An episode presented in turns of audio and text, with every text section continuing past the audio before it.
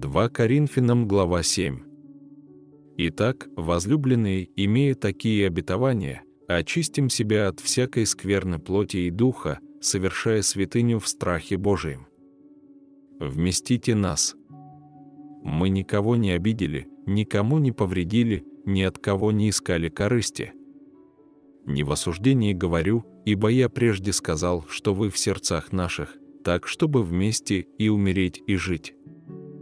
Я много надеюсь на вас, много хвалюсь вами, я исполнен утешением, преизобилую радостью при всей скорби нашей. Ибо когда пришли мы в Македонию, плоть наша не имела никакого покоя, но мы были стеснены отовсюду, от вне, нападения, внутри, страхи. Но Бог, утешающий смиренных, утешил нас прибытием Тита, и не только прибытием его, но и утешением, которым он утешался о вас, пересказывая нам о вашем усердии, о вашем плаче, о вашей ревности по мне, так что я еще более обрадовался.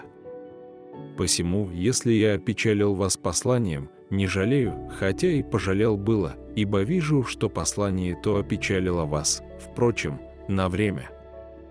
Теперь я радуюсь не потому, что вы опечалились, но что вы опечалились к покаянию, ибо опечалились ради Бога, так что нисколько не понесли от нас вреда.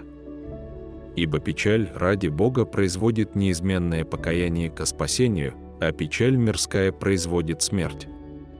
Ибо то самое, что вы опечалились ради Бога, смотрите, какое произвело в вас усердие, какие извинения, какое негодование на виновного, какой страх, какое желание, какую ревность, какое взыскание. По всему вы показали себя чистыми в этом деле. Итак, если я писал к вам, то не ради оскорбителя и не ради оскорбленного, но чтобы вам открылось попечение наше о вас пред Богом.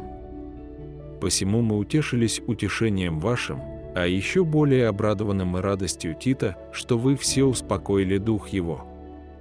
Итак, я не остался в стыде, если чем-либо о вас похвалился перед ним, но как вам мы говорили всю истину, так и перед Титом похвала наша оказалась истинную, и сердце его весьма расположено к вам, при воспоминании о послушании всех вас, как вы приняли его со страхом и трепетом.